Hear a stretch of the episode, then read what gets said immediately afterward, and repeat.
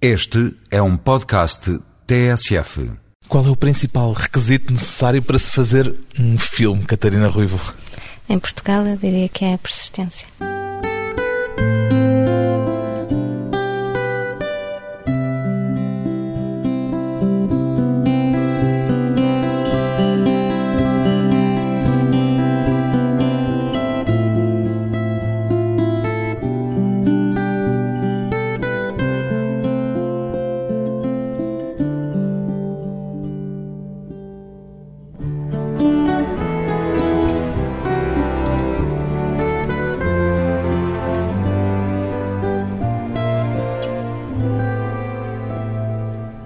Catarina Ruivo, 36 anos, cineasta. Se não fizesse cinema, Catarina Ruivo, o que é que se imagina a fazer? Nada, tenho a sorte de fazer exatamente aquilo que sempre quis fazer, que é montar filmes e realizar filmes. Nunca lhe passa pela cabeça a ideia de que isto pode não durar, por exemplo? Passa, claro, em, em Portugal cada filme que se faz é uma sorte de fazê-lo, não é? Mas enquanto conseguir, só penso que é isso não consigo separar da minha vida. Não, é? não vê uma alternativa, não vê outra coisa que pudesse fazer em vez de cinema? Não. Só viajar. Viajar profissionalmente? Sim. Viajar seria uma espécie de long traveling pelo mundo? Exato. Fazer filmes na cabeça. Faz filmes na cabeça antes de fazer os filmes que põe na película? Sim, claro. Ou faz outros filmes para além daqueles que já fez para a película? Faço outros filmes e faço os que passo para a película. Quando vou filmar, normalmente já vi muitas coisas do filme. É? Já há cenas que vejo a cena inteira, vejo os gestos, vejo a luz, vejo, vejo os filmes antes. E esses outros filmes, pensa-os como filmes ou são de vaneio, por e simples? Não, às vezes têm a forma de filmes, às vezes são coisas que eu queria fazer e depois, quer dizer, não são possíveis de fazer, portanto ficam no papel ou ficam na cabeça. Tem muitos filmes por fazer? Neste momento tenho um escrito à espera de subsídio. E outros dessas ideias? E outras também. E algumas escritas também. Principalmente tenho curtas metragens, coisas pequeninas. Comecei por aqui para lhe perguntar, quando lhe perguntei se imaginava fazer outra coisa, era para lhe perguntar se costuma dedicar-se com frequência a imaginar o que vai ser a sua vida daqui para a frente, Catarina Ruivo. Não, o que eu queria que a minha vida fosse. Por exemplo, agora queria fazer este filme que está escrito. Não faz planos, normalmente? Faço imensos planos.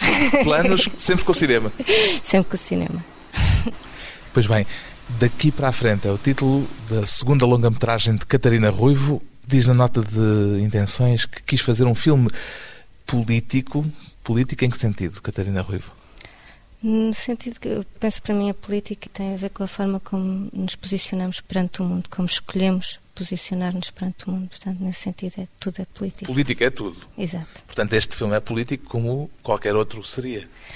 Não, porque, porque penso que também escolhi falar um bocadinho do nosso passado político, da nossa memória política e de uma geração e das expectativas que essa geração teve e que não foram cumpridas. Portanto, há uma personagem que eu penso que se sente um pouco traída pelo mundo. A personagem de Luís Miguel Sintra. A personagem de Luís Miguel Sintra. E, por contraponto, a protagonista é uma mulher jovem, Dora, que se envolve na militância política, num pequeno partido de esquerda, esquerdista. Sim. Revê-se no voluntarismo desta Dora que pôs no filme?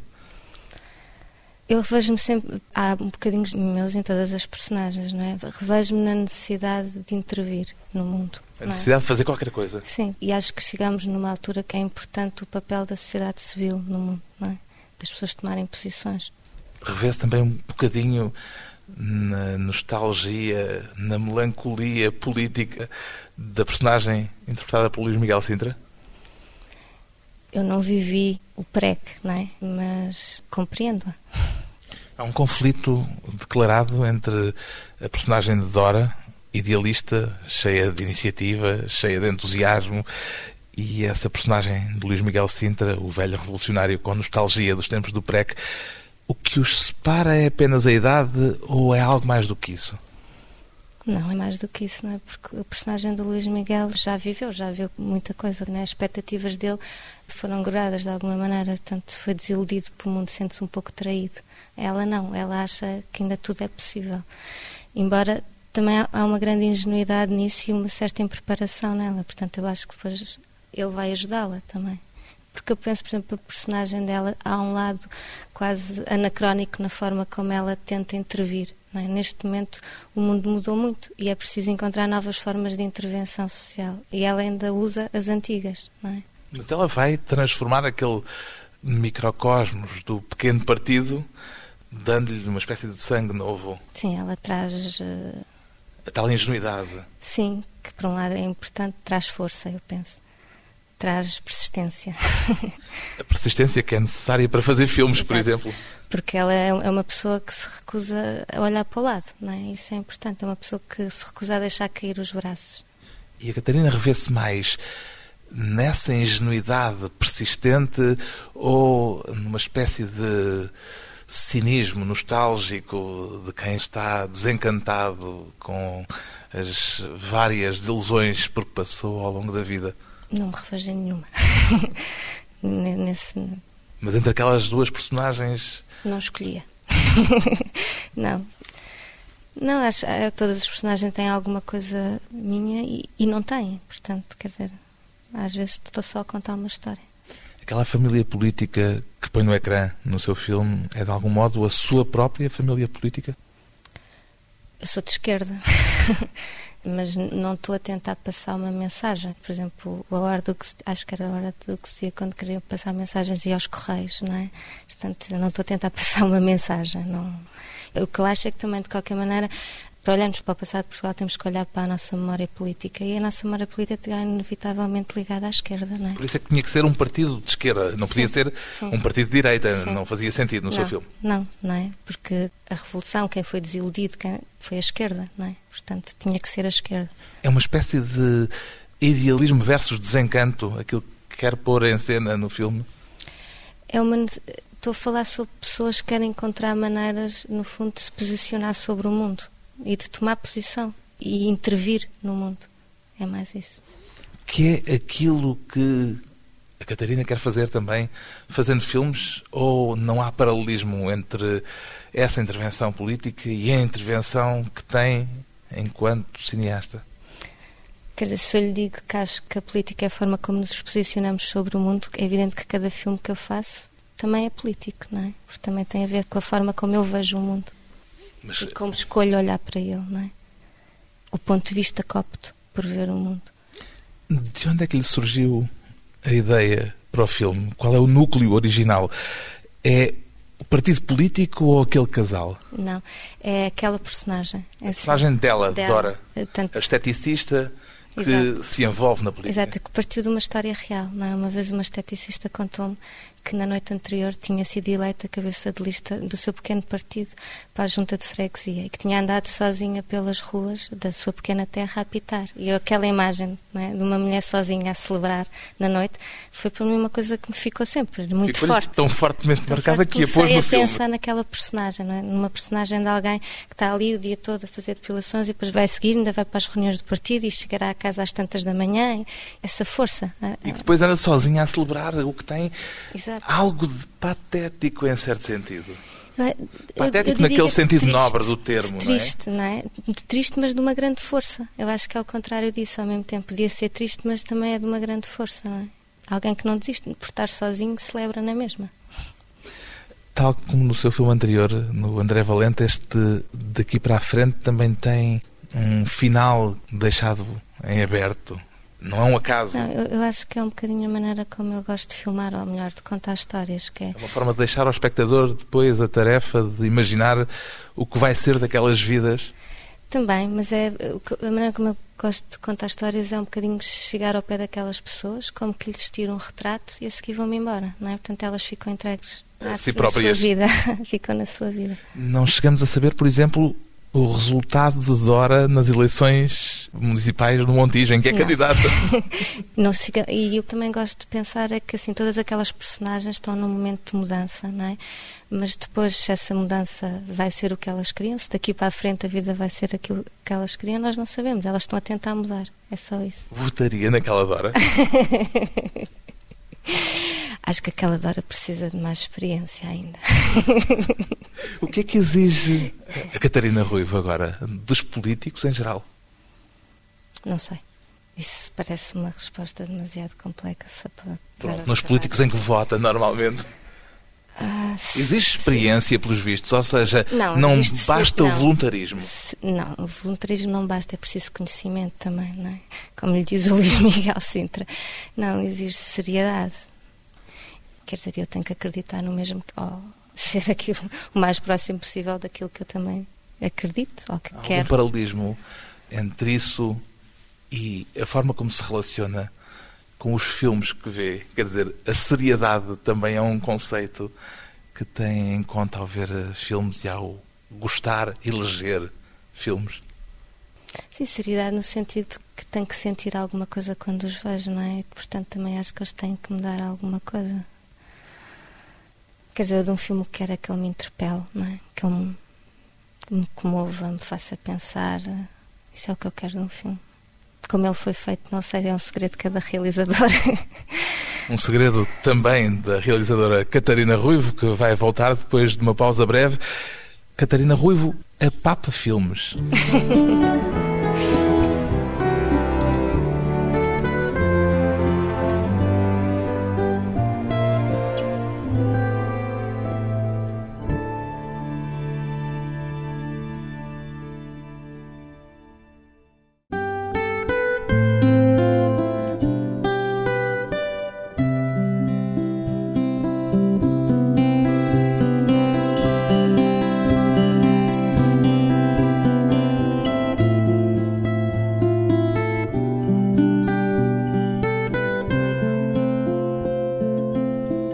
De regresso à conversa com a cineasta Catarina Ruivo, que desde pequena teve a alcunha de Papa Filmes. Quem é que lhe chamava Papa Filmes, Catarina o Ruivo? meu tio Luís, irmão do meu pai. Desde cedo, desde pequenina. Sim, desde pequenina. Quer dizer que frequentemente apanhavam-na a ver filmes. Sim, era uma verdadeira Papa Filmes. é. Mas ia ao cinema frequentemente? Ou isso era em casa, no vídeo? Quando era pequena via em casa, não é? Depois comecei a ir ao cinema sozinha. Aliás, fui durante toda a adolescência fui muito ao cinema sozinha. Lembra-se do primeiro filme que viu sozinha? Não. Não. Mas ia frequentemente sozinha. Sim.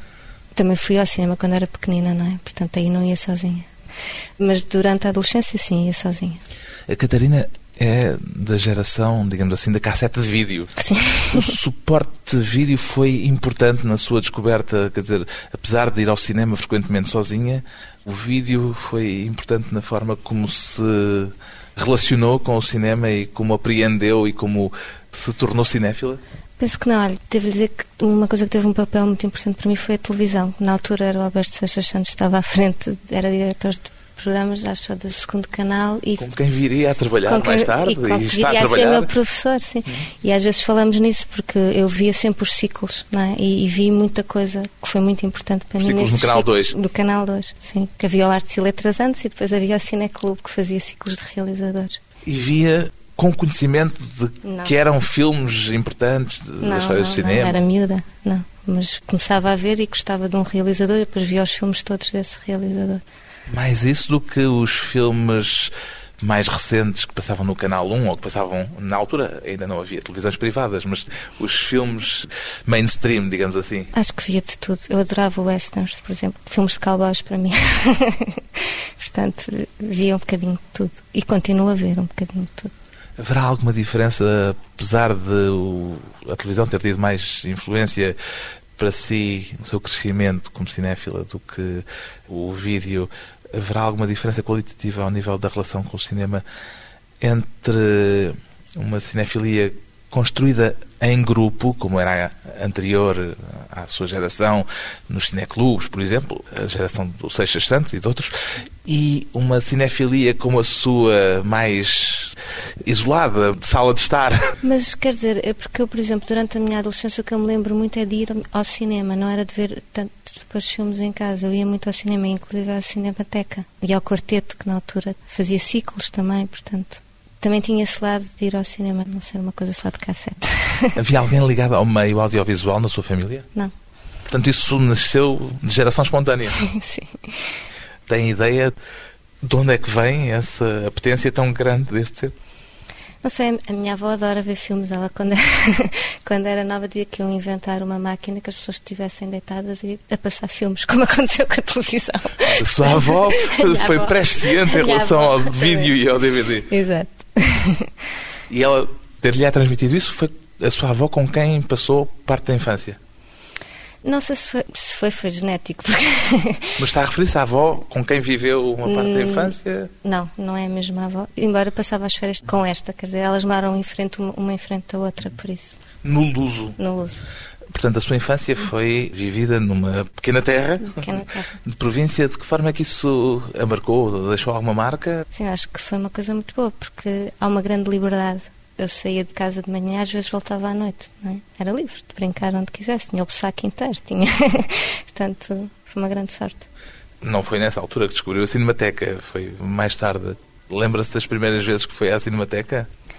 Lembro-me, fui ver o Johnny Guitar, o They Live by Night. Por exemplo, o They Live by Night do Nicolas Ray foi um filme que me marcou imenso. E só muito mais tarde é que soube quem era o Nicolas Ray. Ainda são filmes de referência para si? São, absolutamente. Adorava ter feito o They Live by Night. Pensa isso frequentemente. Adorava ter feito este ou aquele filme. Não, mas acho que aquilo é um primeiro filme perfeito. e onde já está tudo sobre aquele realizador. Acho que gostava de ter feito um primeiro filme assim. Acho perfeito. Mas essa ideia de ver um filme e de pensar, eu queria ter feito este filme, uma espécie de inveja em relação a uma obra que nos marcou de alguma forma, é uma espécie de é combustível para depois fazer os seus filmes? Talvez, talvez, mas eu gosto principalmente de os ver. é muito bom vê-los. E, por exemplo, o by Night começa com uma cena que me lembra um bocadinho o fim deste meu filme. Está o casal no início e de repente olham para a câmara e aparece a legenda a dizer que eles nunca foram introduzidos no mundo em que viveram. E é como se eles estivessem na sua intimidade e de repente fossem apanhados pela câmara, fotografados. Acho isso muito bonito.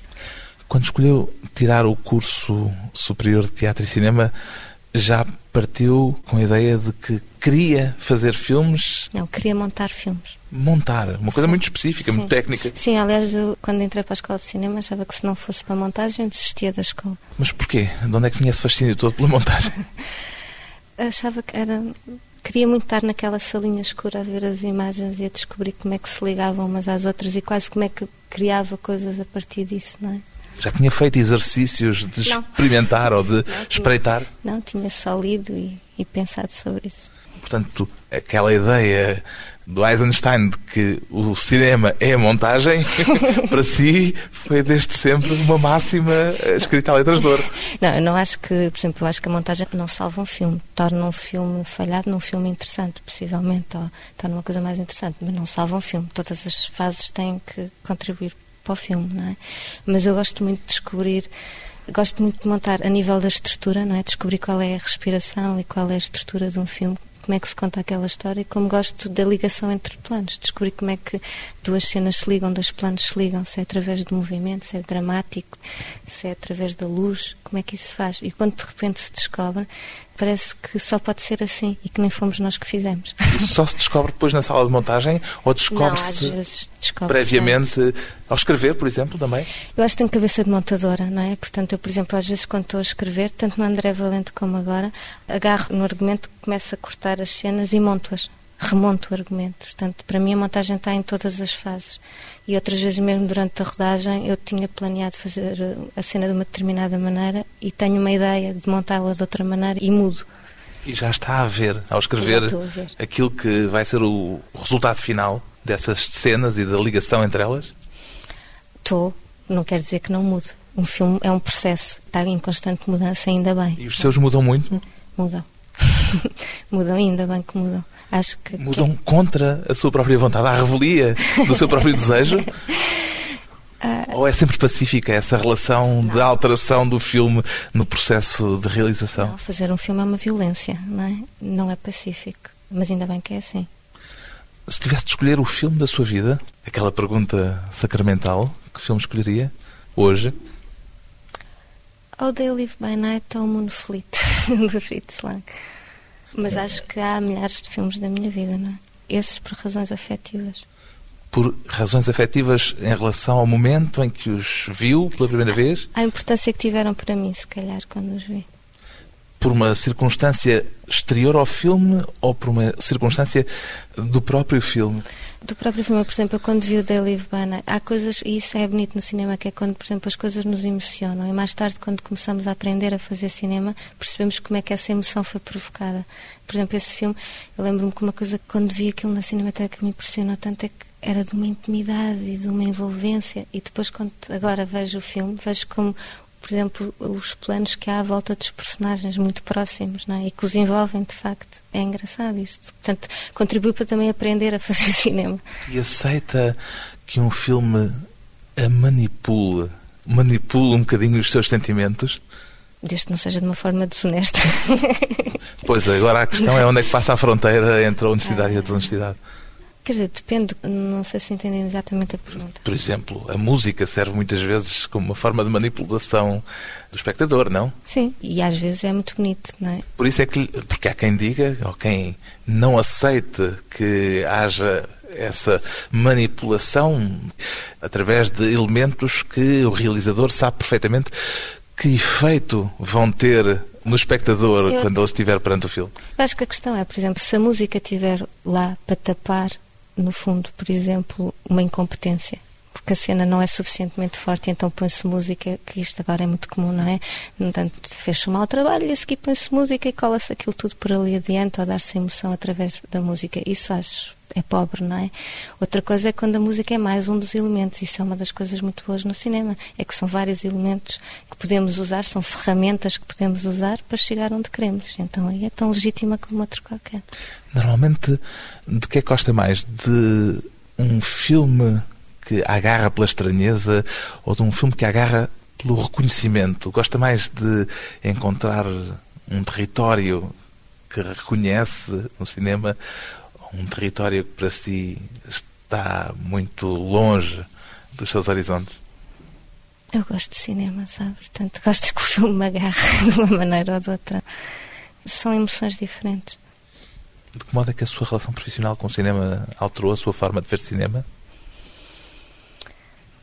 Um pouco, quer dizer, agora quando às vezes, a partir do momento em que se sabe o lado técnico das coisas, às vezes é inevitável não pensar nisso. Ou, por exemplo, estou a ver um plano e penso, bem, como é que ele fez isto? Não é? Mas, E tem esse olho clínico de perceber que a intimidade lhe é dada pela proximidade da câmara Claro. em relação às personagens, por exemplo. mas isso às vezes, em vez de me tirar prazer, acrescenta-me prazer, não é? Porque vejo a inteligência a funcionar, a inteligência é das coisas mais bonitas que há, portanto, não me tirou prazer, acho que me acrescenta prazer.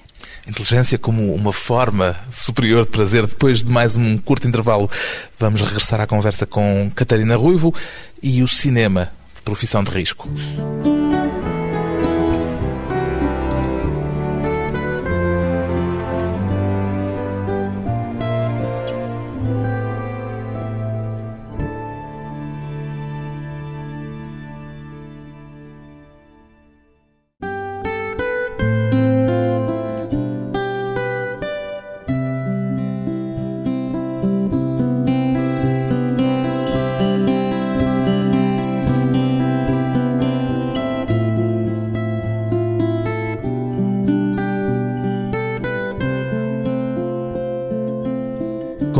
Para a conversa pessoal e transmissível a realizadora do filme Daqui para a Frente, Catarina Ruivo, ninguém a tentou demover da intenção de se dedicar à profissão de risco que é fazer cinema em Portugal, Catarina Ruivo. Não. Ninguém a avisou. Avisaram-me, mas não me tentaram de mover. E esse aviso não resultou, ignorou. O que é que fez dele? Sim, eu acho que quando se vai escolher uma profissão é aquilo que se vai fazer o resto da vida. Portanto, é bom que seja uma coisa que se goste mesmo. Mas estava avisada, portanto. Estava avisada. Quando estreou o seu primeiro filme, disse uma frase terrível de uma entrevista que eu anotei, creio que é um jornal francês, não estou em erro. Não estou pessimista, é pior que isso. Tenho medo. Ainda se sente assim? Em relação ao cinema em Portugal, absolutamente. Não é? Acho que, aliás, as coisas estão cada vez mais difíceis. E tem medo de quê? Não poder fazer filmes, não é? E há outra coisa que é, em Portugal, um realizador faz filmes 4 em 4 anos, não é? E isso eu acho que é um problema. Porque para fazer filmes é preciso fazer filmes. Para fazer melhores filmes é preciso fazer filmes, é preciso aprender. Aprendeu com os filmes que fez? Claro, Aprendeu a fazer melhores filmes com o André Valente primeiro e com os daqui para a frente agora? claro. Mas é preciso fazer muito mais, não é? Por exemplo, o John Ford fez o John Ford ao fim de não sei quantos filmes, não é? As pessoas têm que errar, experimentar, para acertar. O que é que aprendeu com o primeiro filme que fez? Há tanta coisa. Assim, uma lição básica para a vida. Não é uma lição, é muito difícil pôr numa máxima, não é? São coisas práticas, são coisas na relação com as pessoas. Quando é que devemos desistir ou não desistir? Quando é que devemos insistir? Como é que quer dizer? São coisas práticas. Foi diferente aquilo que aprendeu agora neste segundo filme? Aprendi muito mais. Mais coisas práticas. Muito mais. Quer dizer, porque testei, acho que este filme foi muito mais difícil de fazer do ponto de vista de realização. O outro era uma coisa muito mais pequenina, mais controlada, poucos decors, poucos Este é um atores. filme com muita gente. É, este era um filme Muita gente, muitas personagens. Muitas personagens, muitos sítios. Portanto, era uma coisa muito mais difícil. Aprendi muito. Qual foi a melhor recompensa que teve com o primeiro filme que fez, com o André Valente? As pessoas terem gostado, não é? Quando as pessoas vinham falar comigo, isso foi uma coisa muito boa. E quando vem falar consigo, está sempre com os radares ligados para tentar captar o mínimo sinal do que as pessoas poderão ter visto no seu filme. Como é que se relaciona com os espectadores dos seus filmes? Isso é uma coisa que eu acho que é muito estimulante, é porque às vezes, por exemplo, as pessoas, mesmo os jornalistas ou as pessoas, falam de coisas que viram no filme que uma pessoa não pensou nisso. Isso não quer dizer que não esteja lá. E é muito estimulante o olhar dos outros perante aquilo que nós fizemos. Surpreenderam-na frequentemente com leituras que não lhe tinham ocorrido? Às vezes, mas como lhe digo, acho muito estimulante e é bom. E outras vezes, uma coisa também muito boa é quando as pessoas nos dizem que está lá aquilo que nós queríamos que tivesse. Isso também é uma grande recompensa. Mas o que lhe perguntava é se está, em certo sentido, em carne viva, à espera de recolher eh, o mínimo sinal. Se qualquer pequeno sinal tem um significado desmesurado depois de fazer um filme e quando contacta com quem o viu. Sim, claro. Por exemplo, quando o André Valente passou em Locarno, aquilo passou numa sala imensa, num pavilhão. Fiquei lá dentro porque a Rita pediu-me para ficar com ela. E eu não olhei para o ecrã, fiquei a olhar para o chão. Mas cada vez que ouvia um passo de alguém levantar-se, parece que o coração para. Quer dizer, Era alguém que se ia embora. Sim, porque é que foi nesta cena? O que é que está mal? O que é que, o que, é que, o que, é que... Não é? Aquilo é, é muito difícil. Quando hoje olha para esse primeiro filme, quer dizer, não sei se Não já o olho. reviu, Não olho. Eu não, não, por não uma espécie revejo. de superstição, Não, não, não, não vejo. Mesmo as coisas que monto, não volto a rever porque é um sofrimento atroz, não é? Porque uma pessoa está muito atenta a tudo o que queria que lá tivesse. Não está, o que está mal. É muito difícil. Aí sim, é como nos vermos aos espelhos cheio de feridas. não vê o filme na estreia, por exemplo. Não. Disse que esteve em Locarno a olhar para o chão durante a projeção do filme, dentro da sala. Sim, mas foi a única vez que fiquei dentro da sala porque a Rita, me pediu, a Rita Durão pediu-me para ficar com ela. A Rita Durão, que é que a protagonista visto- desse filme. Exato, e que não tinha visto o filme. E a Catarina ficou a olhar para o chão. Sim, fiquei a olhar para o chão. O que é que tinha medo de encontrar no filme que lhe provocasse um sofrimento tão grande ao ponto de não conseguir encará-lo? Não são coisas. Por exemplo, o Orson Welles, numa entrevista, contou uma história que acho que era no Citizen Kane. Havia uma cena em que ele se esqueceu de tirar a pulseira e não conseguia ver, porque sempre que via a cena, a única coisa que ele conseguia ver era a pulseira. Portanto, é um bom exemplo. Quer dizer, uma pessoa vai sempre estar a olhar, é para o que está mal ali, ou não vale a pena ver. Não. Este filme foi mais planeado do que o André Valenta? Não. Até de alguma maneira teve que se filmar muito depressa. É uma das coisas que eu acho. Não voltarei a fazer assim, por exemplo. É uma coisa que eu aprendi.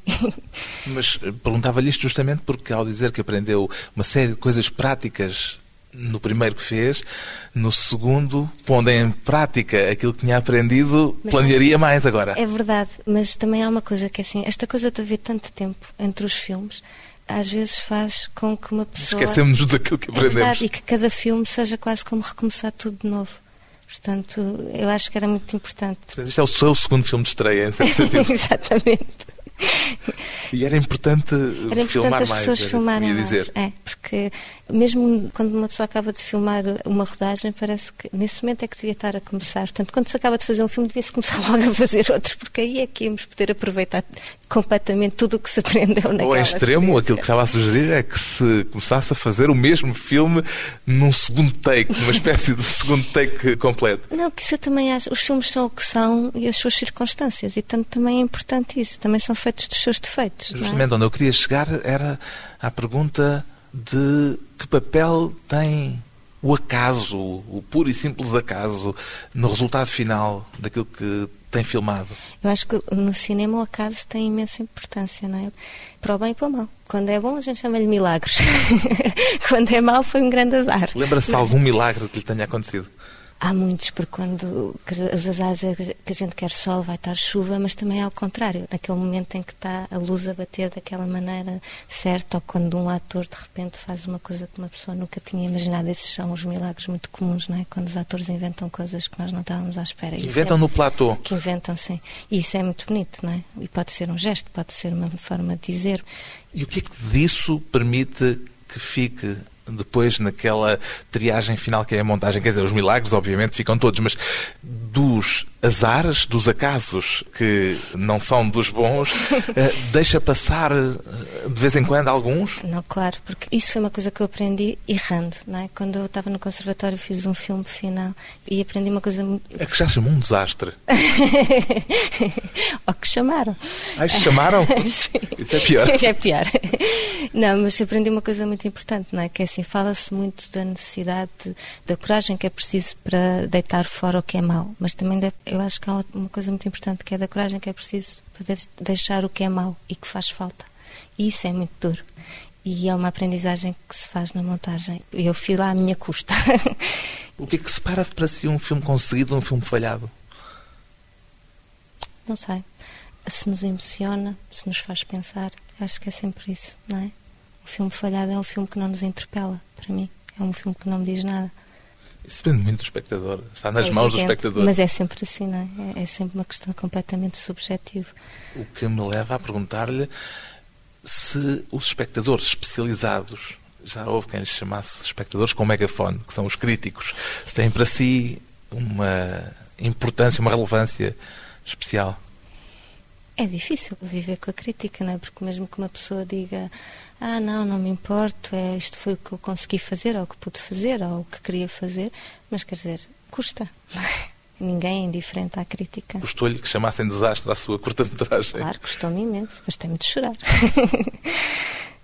Pode ser que um dia consiga ser indiferente a isso, mas não sou, claro.